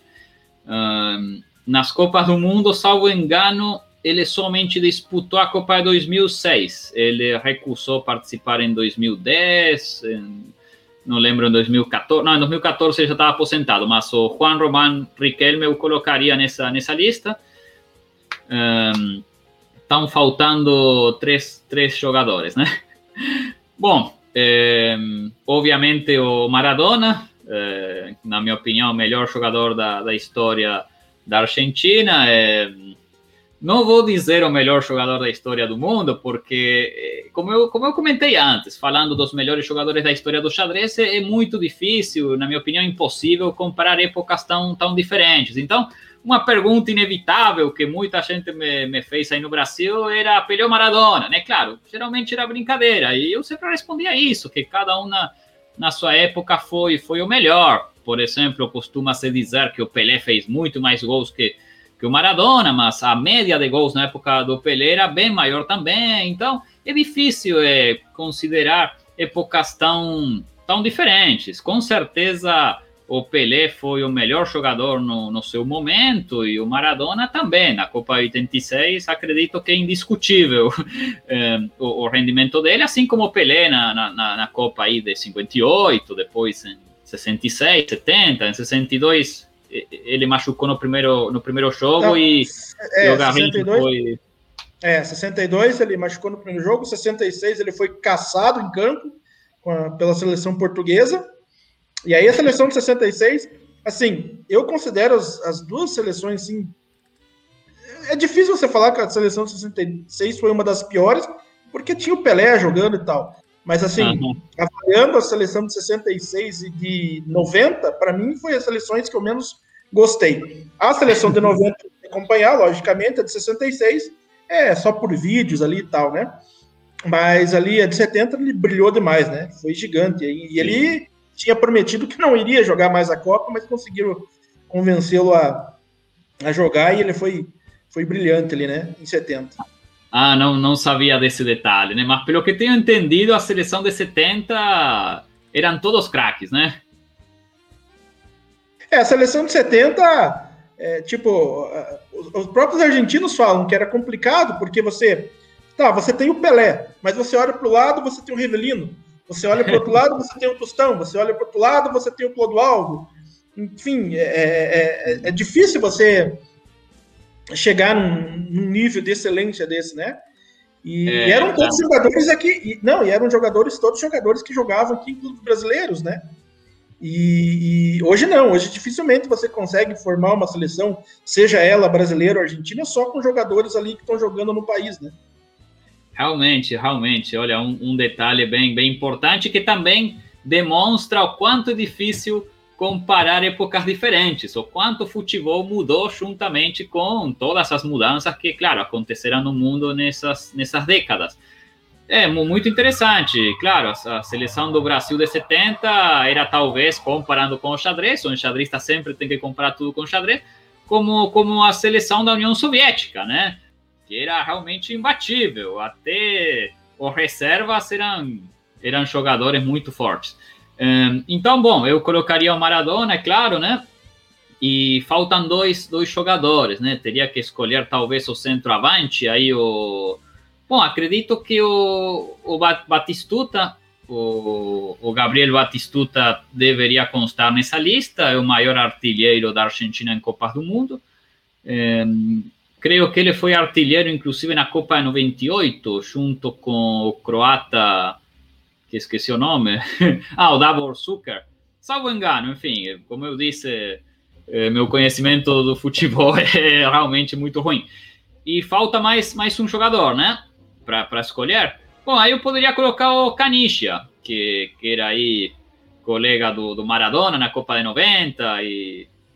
e é, Canicia e o Maradona que acabaram com a defesa brasileira naquele jogo de 90. Você veja como, como o gênio faz a diferença, né? Porque o Maradona, dentro de campo, genial, indiscutível. E ele achou aquele passe para o Canidia lá, milimétrico, né? Milimétrico. A seleção brasileira pressionando, pressionando, pressionando. Mas aí não tem jeito, né? O cara faz diferença, ele faz diferença. E aí ele acha aquele espacinho, e o Canidia, jogadorzaço também, acaba achando que ligou lá. É, mas assim, é, a seleção de 90 eu não gostei. Não porque perdeu para a Argentina, porque realmente. É porque assim, tanto a Argentina quanto o Brasil, eles podem estar num momento horrível no futebol. Mas quando eles se enfrentam, é um jogo de dois gigantes do futebol mundial. Então Sim. não tem. A Argentina pode estar mal e o Brasil bem, e vice-versa. Vai ser um jogo difícil, não vai ter jogo fácil nunca. Né? É, mesmo que o placar seja. Mesmo que, que, o placar seja lá 3 a 0 é, não, não, importa, o jogo foi difícil, né? É muito pegado, né? É uma rivalidade aí é, muito grande, muito grande.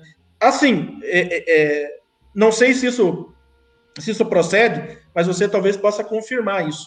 É, muito, eu, eu, já vi alguns argentinos falarem que a maior rivalidade deles não é com o Brasil, é com a Inglaterra. Isso sim, procede? Sim. Tem a ver? Com certeza, viu? Com certeza. Eu, eu, eu sempre achei estranho que, que, que no Brasil, normalmente, o pessoal considera isso, que a maior rivalidade da Argentina é com o Brasil, mas realmente não. Olha, é Estou é, falando com, com sinceridade. A maior rivalidade com, com a Inglaterra e isso acontece não, não somente no, no futebol. É, é, isso, essa rivalidade no futebol, inclusive, é consequência de, de uma rivalidade histórica em, entre ambos entre ambos países. Mas é, talvez eu poderia dizer que, que nos últimos tempos acredito que, que Felizmente, essa rivalidade com, com a Inglaterra está eh, se apaciguando, digamos. Eu penso que talvez as novas gerações de, de argentinos não, não estejam tão, eh, tão digamos assim, eh, absorvidos com, com essa rivalidade, porque eh, no passado era algo mais, mais comentado. Eh, o que acontece basicamente é o seguinte: agora, claro, vamos mudar de assunto radicalmente, mas é, para justificar a resposta da, da tua pergunta. É, o que acontece? O, Argentina e Brasil é uma rivalidade somente no futebol.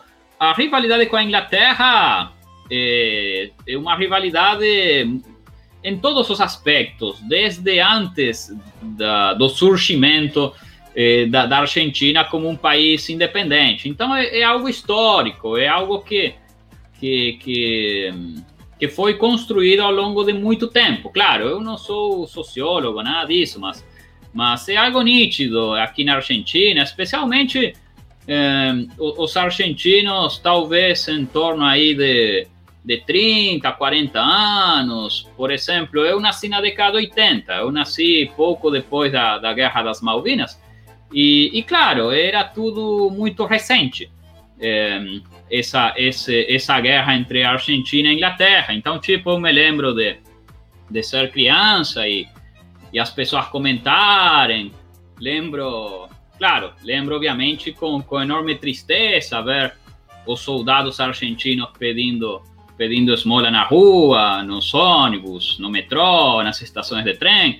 Então era algo muito recente, mas eu acredito que, que as novas gerações, talvez quem, quem quem é criança aqui na Argentina hoje em dia não, não tenha tanto isso, mas provavelmente até a década de 90 eh, a rivalidade sempre foi, foi grande, sempre eh, na política é algo muito comentado e, e, sempre, sempre teve muita, muita rivalidade. Claro, eu não tenho nada contra, contra o pessoal da, da Inglaterra, mas, mas sempre foi, foi um dos grandes problemas na, na história argentina. Eh, no início do século XIX, é, é, claro que aqui na Argentina é, era um lugar que, que, que, tentava se independizar, assim como também acontecia no Brasil e nos demais países vizinhos. a Inglaterra, em diversas oportunidades, atacou a Argentina, tentando colonizar aqui o, o, território, especialmente Buenos Aires. E claro, foram, foram obviamente é, guerras é, muito difíceis. Inglaterra era a maior potência econômica e militar na época. E aí teve outros conflitos, inclusive na metade do, do século XIX também.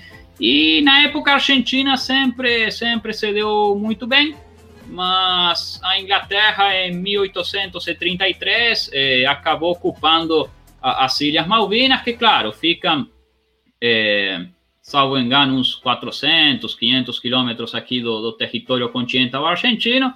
Uh, e aquilo nunca, nunca se, se, resolveu completamente. Aí teve aquela guerra em 1982, eh, eu nasci alguns anos depois. E claro, era tudo muito recente. Então, essa rivalidade acaba, em certa forma, digamos assim, sendo absorvida pelo esporte. Então, quando a Argentina e a Inglaterra se enfrentam em qualquer esporte, é, o pessoal acaba talvez, é, digamos assim, é, absorvendo um pouco aquela, aquela briga histórica de, de, um país contra outro. E, por exemplo, agora lembrando, é, a Argentina e a Inglaterra se enfrentaram no futebol na Copa de, de 86, que foi a primeira Copa do Mundo depois da Guerra das Malvinas, que foi durante a Copa de, de 82, e, e, e talvez a, a, aquele resultado, aqueles dois gols do Maradona, acaba retratando um pouco esses sentimentos eh, que eu estou comentando. Eu nunca fui muito de falar de, de patriotismo, porque para mim, para mim o mundo, para mim não, não, deveria existir uma divisão política entre os países, porque uma divisão política. A realidade é essa aí. É, para mim somos todos todos iguais, devemos ser todos iguais eh, perante a lei, para mim não, não deveria existir. Mas claro, eu sou argentino, posso me sentir um pouco brasileiro, posso me sentir um pouco espanhol, por causa que, que também tenho a nacionalidade espanhola, e eu gosto do mundo todo, eu quero conhecer a Inglaterra algum dia, quero conhecer o mundo todo.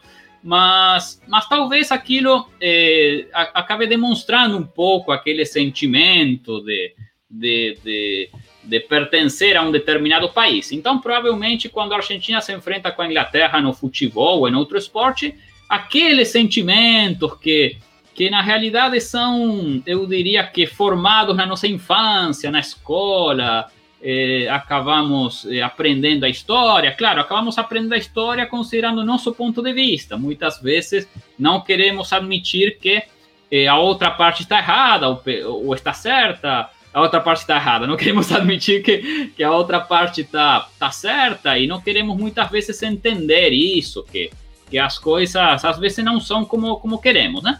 E, eu acredito que, que o futebol acabou absorvendo isso e por isso que a maior rivalidade da Argentina com a Inglaterra, mesmo sendo um país tão distante, um país europeu, e acredito que aquele jogo tão famoso, é, inclusive é considerado o jogo mais politizado da, da do futebol, por toda a, a, briga que teve antes e depois do jogo.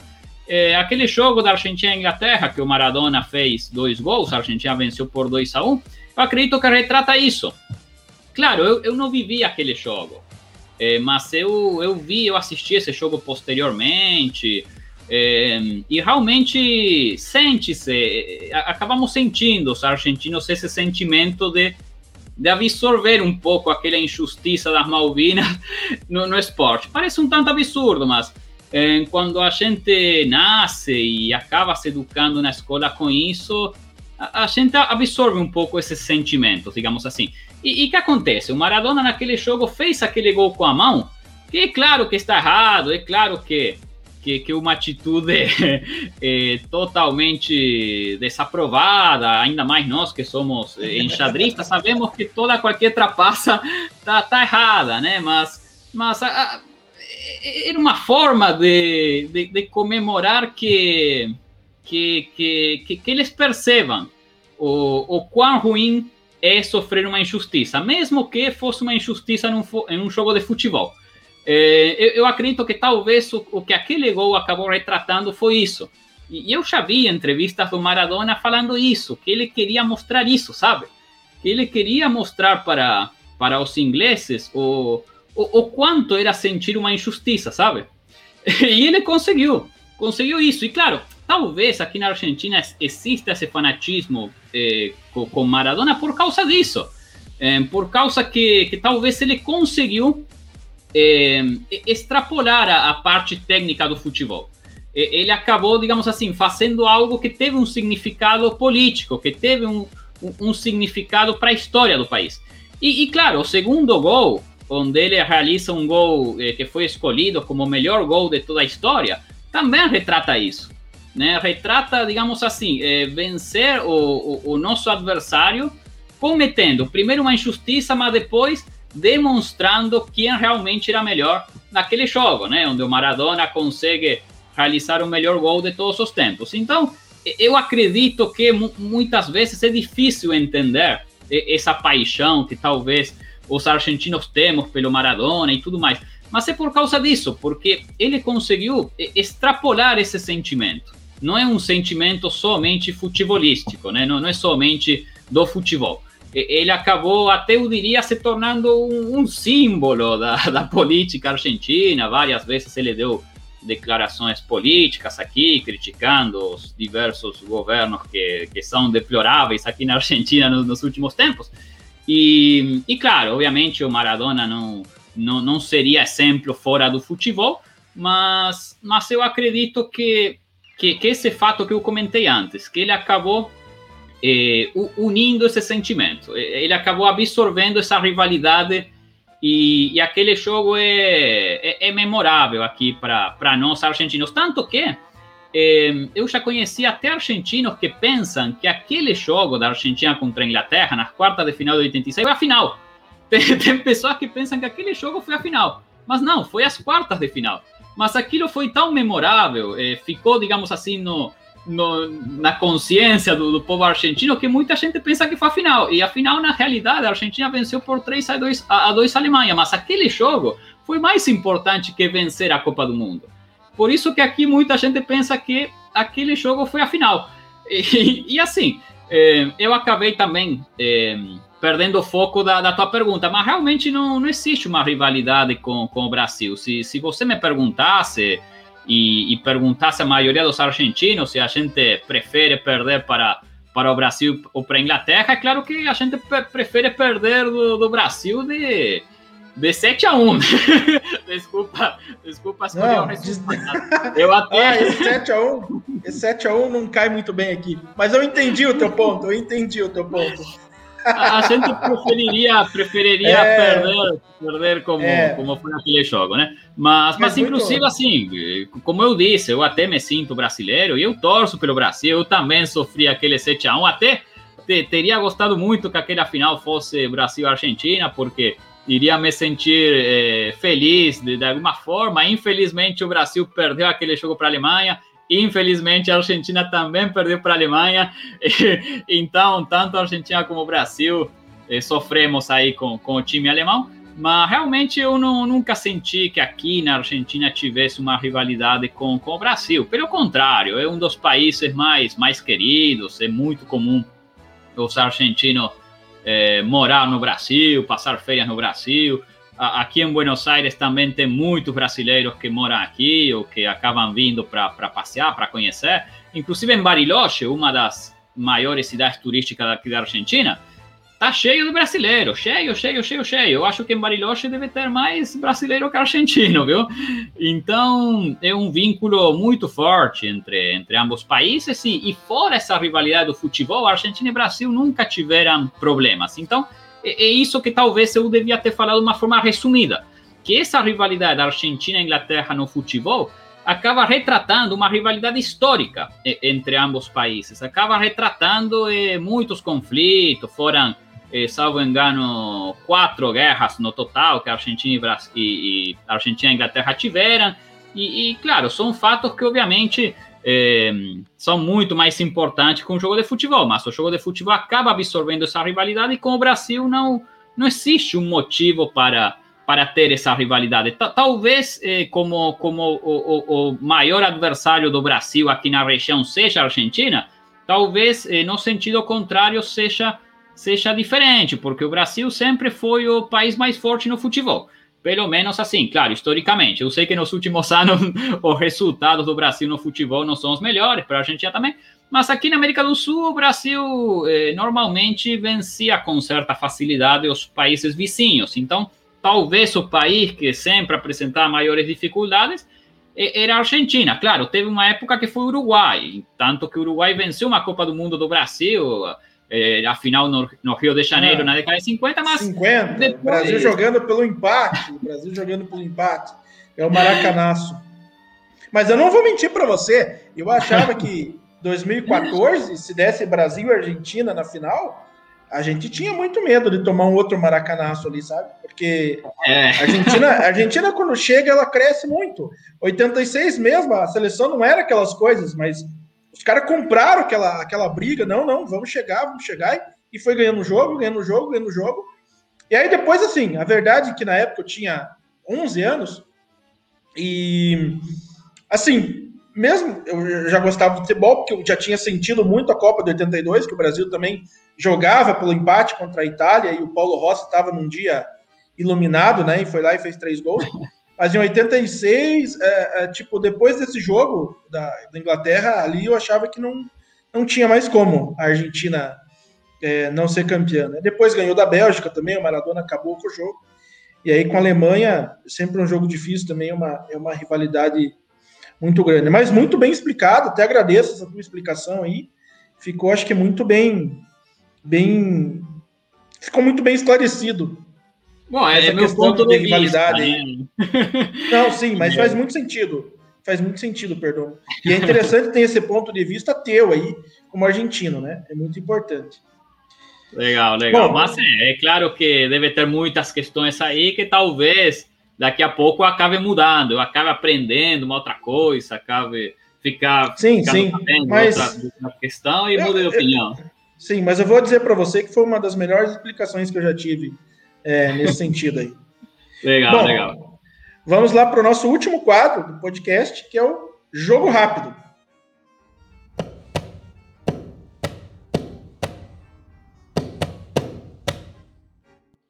Nesse jogo rápido, eu digo algumas coisas e você, sem pensar muito, já diz o que vem primeiro aí na tua cabeça. Ixi, agora que eu vou capivarar, viu? Você ainda me é, coloca sei, aí vamos com... ver com pouco tempo.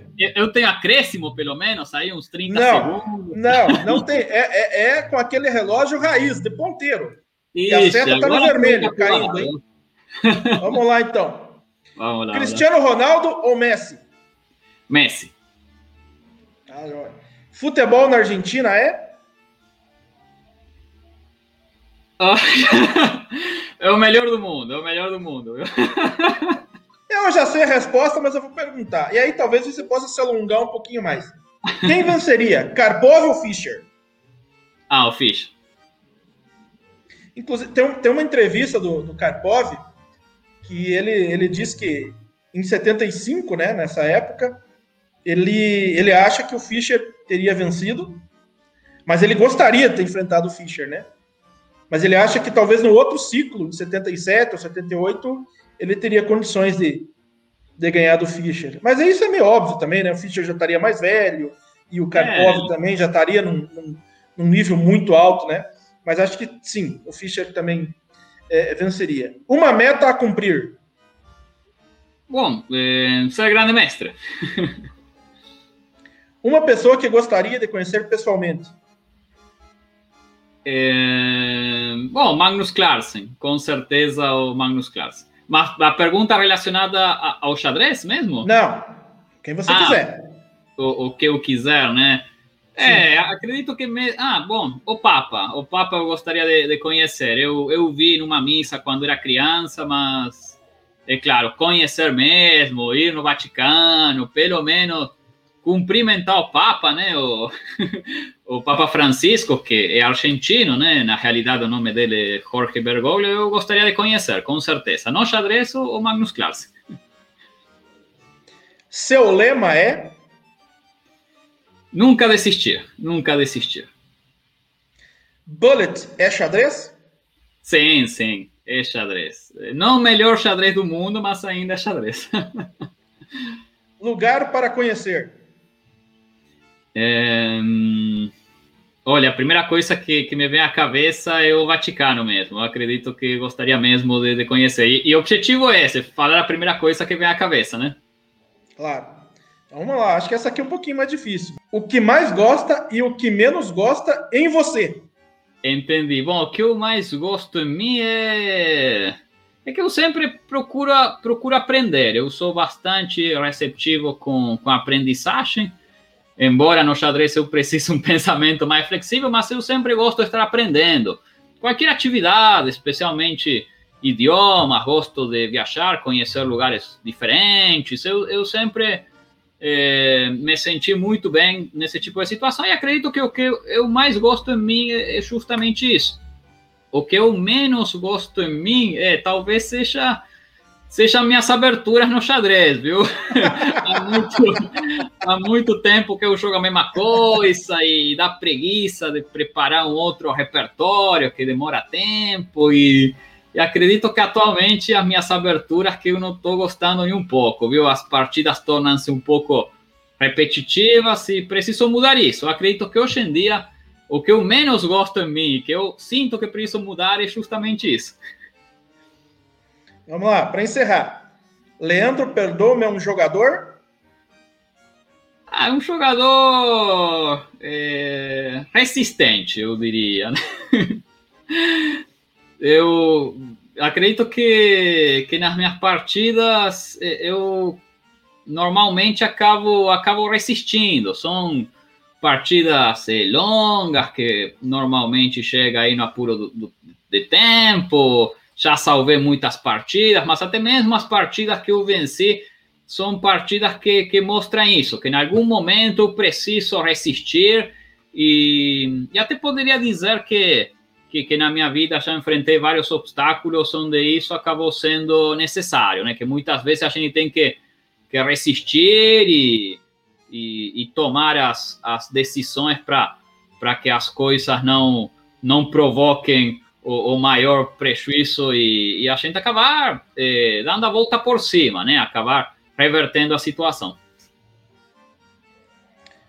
Olha, Leandro, muito obrigado pelo teu tempo. Foi uma conversa muito divertida, né? E espero que essa esse momento difícil que a gente está passando termine aí rápido para que a gente possa nos encontrar e bater um papo pessoalmente, jogar umas partidas, acompanhar é, alguns alunos, enfim, e de repente até nos encontrarmos aí em um campeonato jogando, acho difícil, porque você vai estar sempre lá do lado de cima, e eu vou estar lá sempre perto do banheiro, mas de qualquer forma é, é, vai ser legal a gente encontrar e dar boas risadas. Muito obrigado mesmo pelo teu tempo, pela tua, é, pelas tuas respostas muito bem, muito esclarecedoras, muito divertidas, e foi realmente uma honra e uma alegria receber você aqui no nosso podcast.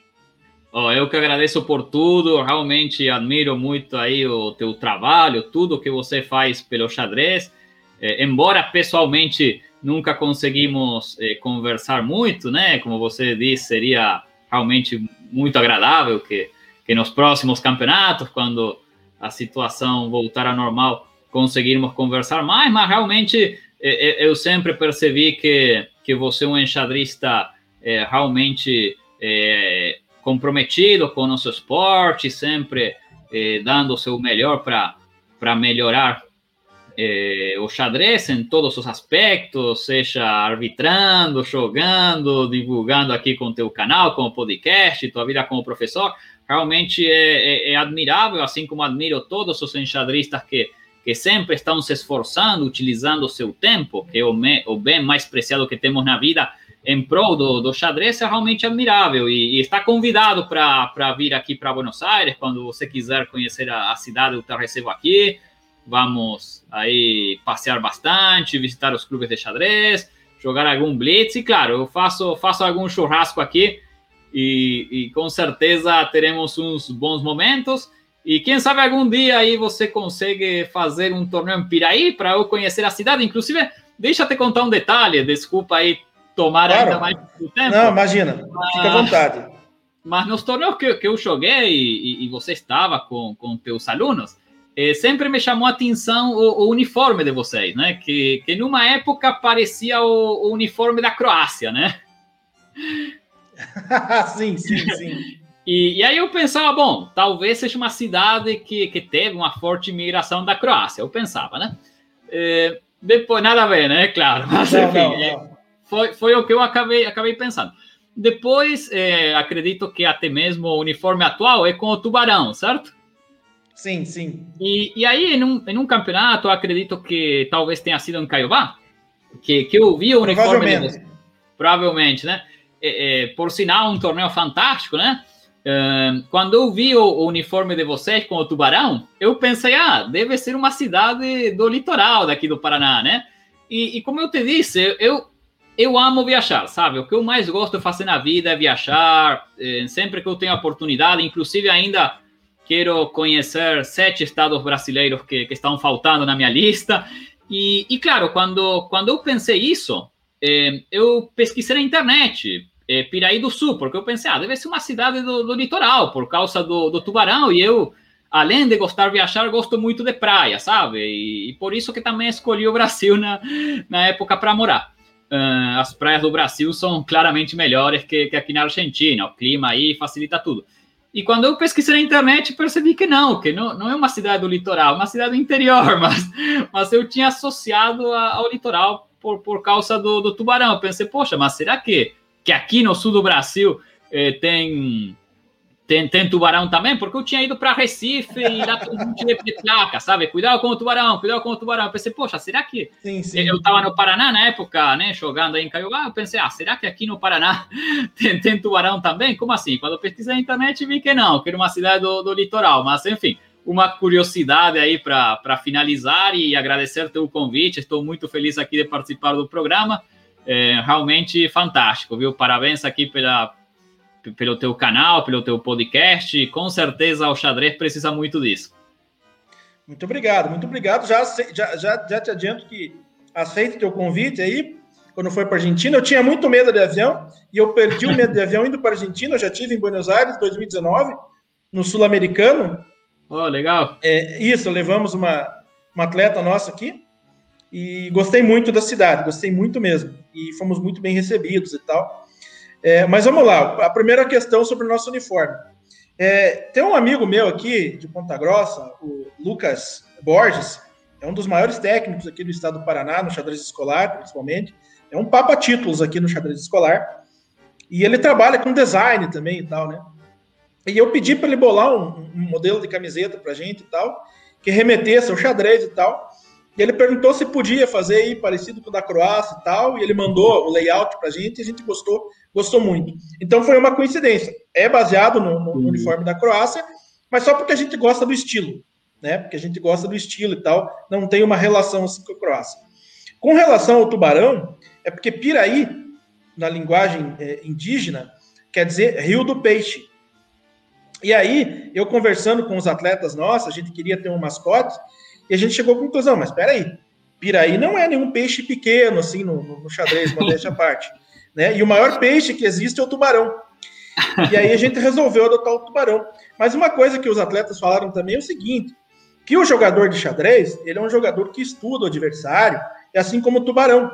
O tubarão ele fica ao redor do, do, da sua presa ali, estudando o melhor Isso. momento, ou ele pode ainda atacar de surpresa ali, como é um xadrez. E por isso, mas basicamente é, é isso aí, perdão. Porque tem a ver com o nome da cidade, né? Que tradução que é Rio do Peixe, e a gente escolheu um peixe é, é, o maior deles e tal. Mas isso não, não é uma coisa assim de arrogância, nada. É só porque a gente não, realmente achou que, que tinha a ver e tal, né? E essa questão do, desse aspecto surpresa do tubarão, ou mesmo assim, é, às vezes você pode até ver em alguns vídeos lá, tal, não que a gente vai fazer isso, né? Mas tem um surfista lá e de repente, pá, parece um tubarão de surpresa e tal, né? Então a gente escolheu ele mais nessa, nessa, nessa onda e nessa batida. Aqui no Paraná tem alguns uh, outros é, mascotes, né? Piraí agora a gente ficou conhecido aí como Sharks, né? Tubarões. Mas tem Londrina, que tem o lobo como mascote, que são os Red Wolves. E aí eu perguntei por que o lobo, né? Ele falou que o lobo, o lobo é porque o lobo ele se vira bem sozinho e na alcateia. E assim como a equipe de xadrez de Londrina, né? E aí também tem a, a, equipe de São José dos Pinhais, que também é uma das mais tradicionais aqui do Paraná, que tem o lagarto como, como mascote. Mas aí uma história que eu gostaria que você perguntasse para o Ferreiro, né? O Carlos Ferreiro, lá de, de São José dos Pinhais, acho que você conhece ele. Sim, sim, claro, um argentino é. que Isso, que ele conta para você direitinho, ele conta de você direitinho, porque eu acho que ele tem muito a ver com isso. Inclusive, acho que ele foi o criador desse, desse termo lagarteando ali no xadrez em São José dos Pinhais. Mas é, eu acho que ele me contou, vagamente eu, eu me lembro que sim, sim. ele e o. É muito divertido, né? Muito divertido. É. Mas, muito claro, divertido. ele contando é, é fantástico. Sim, sim, ele é um ótimo contador de histórias. Mas, Perdomo, muito, muito obrigado mesmo pelo teu tempo. Foi, foi muito bacana. E espero que a gente se reencontre aí. E com certeza, e se tudo der certo, a gente vai fazer algum evento aqui em Piraí. E se você estiver aí no, no Brasil, é, vai ser muito bem recebido aqui em nossa cidade. Opa, muito obrigado, Maurício. Muito obrigado. Um forte abraço, tudo de bom. E como você disse, tomara que a gente se encontre novamente nos campeonatos. Isso aí, abraço. Abraço, até mais. Xadrez Piraí, mais do que uma equipe, uma família.